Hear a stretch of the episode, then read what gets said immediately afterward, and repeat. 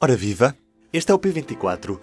Hoje é quinta-feira, 25 de novembro, e trago uma entrevista público Rádio Renascença, Hora da Verdade.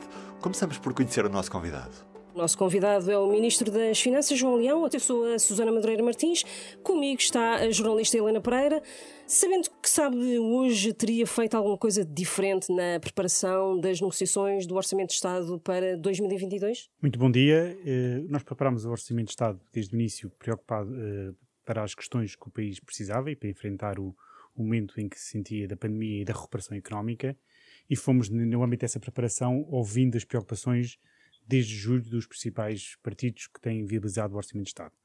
E penso que o orçamento é, foi um orçamento equilibrado, era um, um orçamento que o país precisava para ajudar a recuperação do país. E, nesse sentido, eh, foi reconhecido que era um orçamento, penso que, que há esse reconhecimento, que era um orçamento eh, com uma preocupação social forte, apostado na recuperação económica, com a ajuda do PRR, era um, país, um orçamento que o país precisava não fazia diferente. Portanto, acha que depois das eleições de 2022, em janeiro, caso o Partido Socialista vença, mas sem maioria absoluta, há condições de confiança suficientes para regressar a essa parceria com eh, PCP e Bloco de Esquerda e às negociações com esses partidos? É, é, é fundamental termos presente que uh, é muito importante assegurar boas condições de governabilidade para o país e, e governabilidade e estabilidade no país. Estamos numa fase crítica de recuperação económica do país. O país está agora com a recuperação em curso e temos de assegurar, quer este ano, quer no próximo ano, um forte crescimento económico. Nós prevemos que possamos atingir um crescimento nestes dois anos superior a 10%, e isso é fundamental para, para uh, voltar a uh, colocar Portugal outra vez num, forte situação positiva do ponto de vista económico, financeiro e do bem-estar da, da, da, população portuguesa. Mas Agora, vê essa estabilidade só uh, criada com os parceiros de esquerda, PCP e Bloco? O, o, que acho que é fundamental para conseguir essa estabilidade é, é, é, o, é o, PS ter uma, uma, uma, votação reforçada, uma maioria reforçada, mais uh, absoluta, que dê condições de governabilidade e ao, e ao partido que está em melhores condições de o fazer, nesta, nesta situação. Também é importante percebermos que, uh, a partir do com, com a recuperação do orçamento do Estado, houve uma alteração face ao que tinha sido os seis anos anteriores. E, e isso colocou uh, novos desafios à, à, à, governabilidade e à estabilidade. E então, neste mas contexto. Está a reconhecer que, desculpe, eh, que a relação com o Bloco de Esquerda e com o PCP ficou de algum modo afetada. A confiança e uh, o trabalho. É, é, é, penso que é inegável para todos que a reprovação do Orçamento de Estado tem o seu significado. Ou seja, um caminho que foi feito seis anos importante, que foi feito de, e foi um caminho que em 2019 os portugueses uh, validaram e, e, deram uma votação muito forte a, a, estes três partidos, e em particular ao PS, e que no fundo queriam manter uma solução de governação que desse os mesmos caminhos positivos que tinham sido conseguidos até 2019 com a reprovação do Orçamento de Estado, eh, torna-se cada vez agora mais importante as questões de como é que se assegura a governabilidade e a estabilidade num momento crítico. Em breve o, Parlamento é dissolvido e o país fica a viver em duodécimos. Quando é que será possível nós termos um orçamento uh, e quais são as maiores dificuldades que o senhor, como Ministro das Finanças, vai enfrentar agora durante estes meses de governação com o governo em gestão e em duodécimos? Portanto, relativamente à primeira parte da questão, entendemos que é possível apresentar um orçamento ainda durante o mês de março. Será feito em tempo recorde. Uh, e será, ser aprovado em abril? Uh, será aprovado uh, para aprovar em março, aprovado será aprovado em, em apresentado em março, será aprovado final de abril em, ou ainda em maio e entrar em vigor por essa altura. Portanto, será um orçamento que terá que ser aprovado em tempo de recorde, mas também será por virtude do, do, do, das eleições o orçamento que será apresentado mais tarde. E, portanto, daí da necessidade de apresentá-lo com maior rapidez para não fazer atrasar mais o processo de, de entrar em vigor do orçamento. Dif portanto, daí é muito crítico ter a capacidade de ter um orçamento rapidamente uh, pronto e para entrar em, em vigor o mais cedo possível, para não atrasar o processo de recuperação fundamental para o país. Uma das dúvidas que temos é, por exemplo, onde é que vai buscar o dinheiro para os aumentos salariais da função pública. Isso ainda não foi esclarecido. Como é que isso pode ser feito? Onde é que vai, a que, a que, a que gaveta uhum. é que vai buscar o dinheiro para este orçamento? Portanto, para este um, aumento salarial? Isso é, é, a segunda parte da questão que é muito importante. O que é que, como é que vamos executar o orçamento em duodécimos? Como sabe, no orçamento duodécimo nós podemos executar um sobre 12 em cada mês em relação a cada ministério ou em cada programa orçamental. Mas isto é um acréscimo de despesa. É um acréscimo de despesa. Agora, o que nós entendemos tem, tem, tem, que ser visto do ponto de vista também orçamental, mas do ponto de vista também do que se espera de um governo que está nas condições do atual. Esperemos tomar no início do ano as medidas que são habituais tomar no início do ano, são medidas de regulares de que se espera que se tomem todos os anos, que têm a ver com a atualização de salários, de pensões e medidas sobre o salário mínimo. São medidas que têm a ver com aquilo que se, habitualmente se faz no início do ano medidas de natureza mais extraordinária que refletem opções políticas que estavam previstas no Orçamento de Estado, aí entendemos que o momento adequado para as apresentar será na altura de, do, quando se o governo voltar a ser um governo uh, do, do, Partido Socialista, uhum. como se espera, uh, que, que, seja apresentado nesse contexto e que, e que as medidas sejam apresentadas, as medidas de natureza mais estrutural no âmbito do orçamento para 22. Agora, respondendo à sua questão, na, na, na parte do orçamento e do décimos, no que toca às prestações sociais, a lei de enquadramento orçamental dá uma flexibilidade no sentido da antecipação dos duodécimos. Toca, eh, no que diz respeito à atualização de pensões, que está prevista na lei, e que o Governo vai, eh, vai fazer a atualização de pensões tal como está prevista na lei. Uhum. Aliás, desde 2016 temos feito todos os anos a atualização de pensões.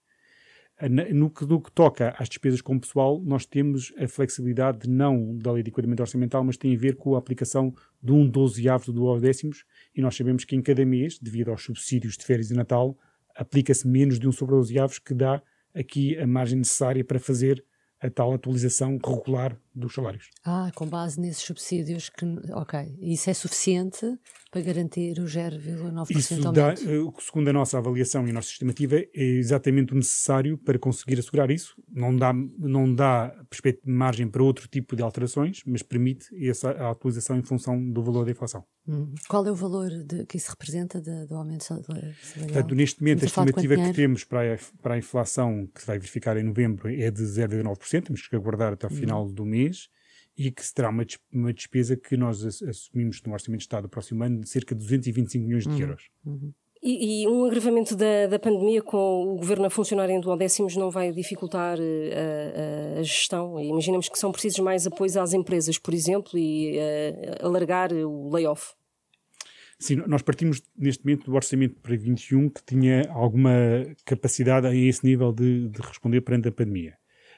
Um, é importante aqui uma dimensão é que, uh, por um lado, os, os últimos números que temos uh, que vêm da, dos indicadores de conjuntura sobre a evolução económica ainda são bastante positivos para Portugal. Há o desafio que nós não podemos ignorar, que nem toda a Europa, até mais do que em Portugal, a pandemia está Uh, o, o, número de casos de, de, Covid estão a aumentar significativamente e em algumas zonas da Europa, em particular na Europa Central e Leste, estão a começar a acontecer alguns, alguns medidas de confinamento que afetam a atividade económica nesses países. Bastante apertadas até. Bastante apertadas, é? nomeadamente na Áustria e alguns uhum. outros países eh, que estão a avançar para esse tipo de medidas.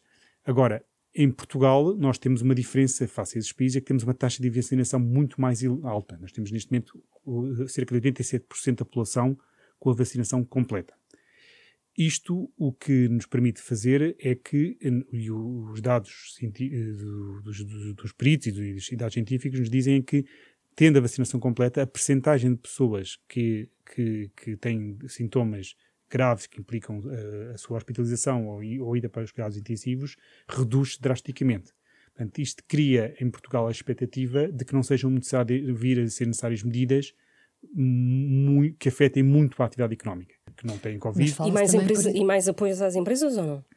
Neste momento, o, o, a, nós temos os apoios às empresas já montados e preparados em função das medidas que forem tomadas. Portanto, neste momento não antecipamos necessidade de medidas que afetem diretamente a atividade das empresas, mas se a pandemia começar a afetar a atividade das empresas e a receita, as medidas estão em, estão em vigor e tem mecanismos até automáticos, em alguns casos, que permitem reforçar os apoios dessas empresas. Que não é preciso Portanto, passar no caso da retoma da progressiva e do layoff, em função das medidas, da evolução da atividade das empresas afetada pela pandemia ou de medidas que sejam tomadas, automaticamente se despletam esses mecanismos de apoio às empresas. Então quer dizer que isso é possível sem passar por lei da Assembleia da República, a renovação de alguns uh, é, incentivos das empresas? Isso é possível caso, se venham, okay. caso a pandemia venha a afetar significativamente a das empresas ou haja medidas uhum. de confinamento sobre essas empresas. Deixa... Mas que neste momento não, não se espera, nesta fase não é expectável que se venham a ser necessárias esse tipo de medidas, porque, repito, a vacinação é, tem uma, uma taxa, há, há, há estudos que sugerem que a vacinação reduz até 10, em 90% a quantidade de pessoas que chegam aos UCIs ou, ou, ou, ou mesmo o número de mortes por Covid. Se, se uh, os, uh, a evolução do ponto de vista de saúde dos portugueses e do ponto de vista do, do Serviço Nacional de Saúde uh, for a, que neste momento se espera, tendo em consideração a taxa de vacinação dos portugueses, não se espera que, que, o setor do, que o Serviço Nacional de Saúde seja uh, tenha pressionado. extremamente sim. pressionado ao ponto de, de, implicar medidas duras de confinamento. Mas deixa-me só esclarecer uma coisa que falou, que foi sobre o, os, os, o comércio, sobre as medidas que vão ser tomadas. Porque o que se fala, por exemplo, uh, e é isso que eu queria perceber, então é, não vai haver restrições do horário de comércio, não vai haver duplo, uh, dupla exigência de uma pessoa ter o certificado, mas ter também um teste negativo para entrar num estabelecimento comercial. Porque isso são coisas que afastam os clientes, não é? E, que, e afetaria a atividade económica. Depreende então uhum. das suas palavras que tudo o que tem a ver com aumentar essas exigências nos estabelecimentos comerciais vão ter muito cuidado a tomar essas medidas ou limitar ao máximo para que não influenciem a atividade económica, é isso? O impacto? É, é sobretudo nesta, nesta fase ter importante, tomar medidas que sejam importantes para proteger os portugueses, a saúde dos portugueses e, e, garantir que não vamos estar numa situação de dificuldade, sobretudo ao nível do Serviço Nacional de Saúde e da, da prestação de cuidados de saúde. Uh, relativamente à questão concreta, claro que o Governo decidirá amanhã. Porque ontem falava-se muito disso, e, dos e cafés, dos restaurantes. A expectativa é que não sejam tomadas medidas que afetem significativamente a atividade. São medidas, as medidas são, por exemplo, como o uso de máscara, uh, mais testes, uh, medidas como, uh, em alguns casos mais especiais em que o, o, grau de contágio é muito elevado, ter um cuidado adicional, na, em situações mais, mais concretas, em termos de, de, da possibilidade de fazer o duplo teste, como refere. Sim, isso era para espetáculos, concertos, coisas tipo coisas, muito circunscritas, de, de, em que, em que a, a, a, a percentagem de contágio é muito mais elevada, aí tem que poderá ter que se tomar algum, cuidado adicional, mas são sempre medidas que procuram evitar o impacto na atividade económica. A entrevista completa está disponível no site do Público, passa depois das 11 da noite na Rádio Renascença. Outros destaques. Nesta quinta-feira vamos estar muito atentos àquilo que sairá do Conselho de Ministros, as medidas de combate à pandemia. Teremos novas restrições. Ouvimos ainda agora que, em princípio, essas restrições não vão afetar a atividade económica. Vamos ficar a saber hoje e vamos acompanhar tudo no público, obviamente. E na secção Mundo destacamos a apresentação daquilo que é o novo governo alemão, a coligação semáforo com verdes, sociais-democratas e liberais, para ler nesta quinta-feira. E vamos também falar sobre isso no P24 nos próximos dias. Eu sou o Ruben Martins, resta-me desejar-lhe um bom dia. Até amanhã. O público fica no ouvido.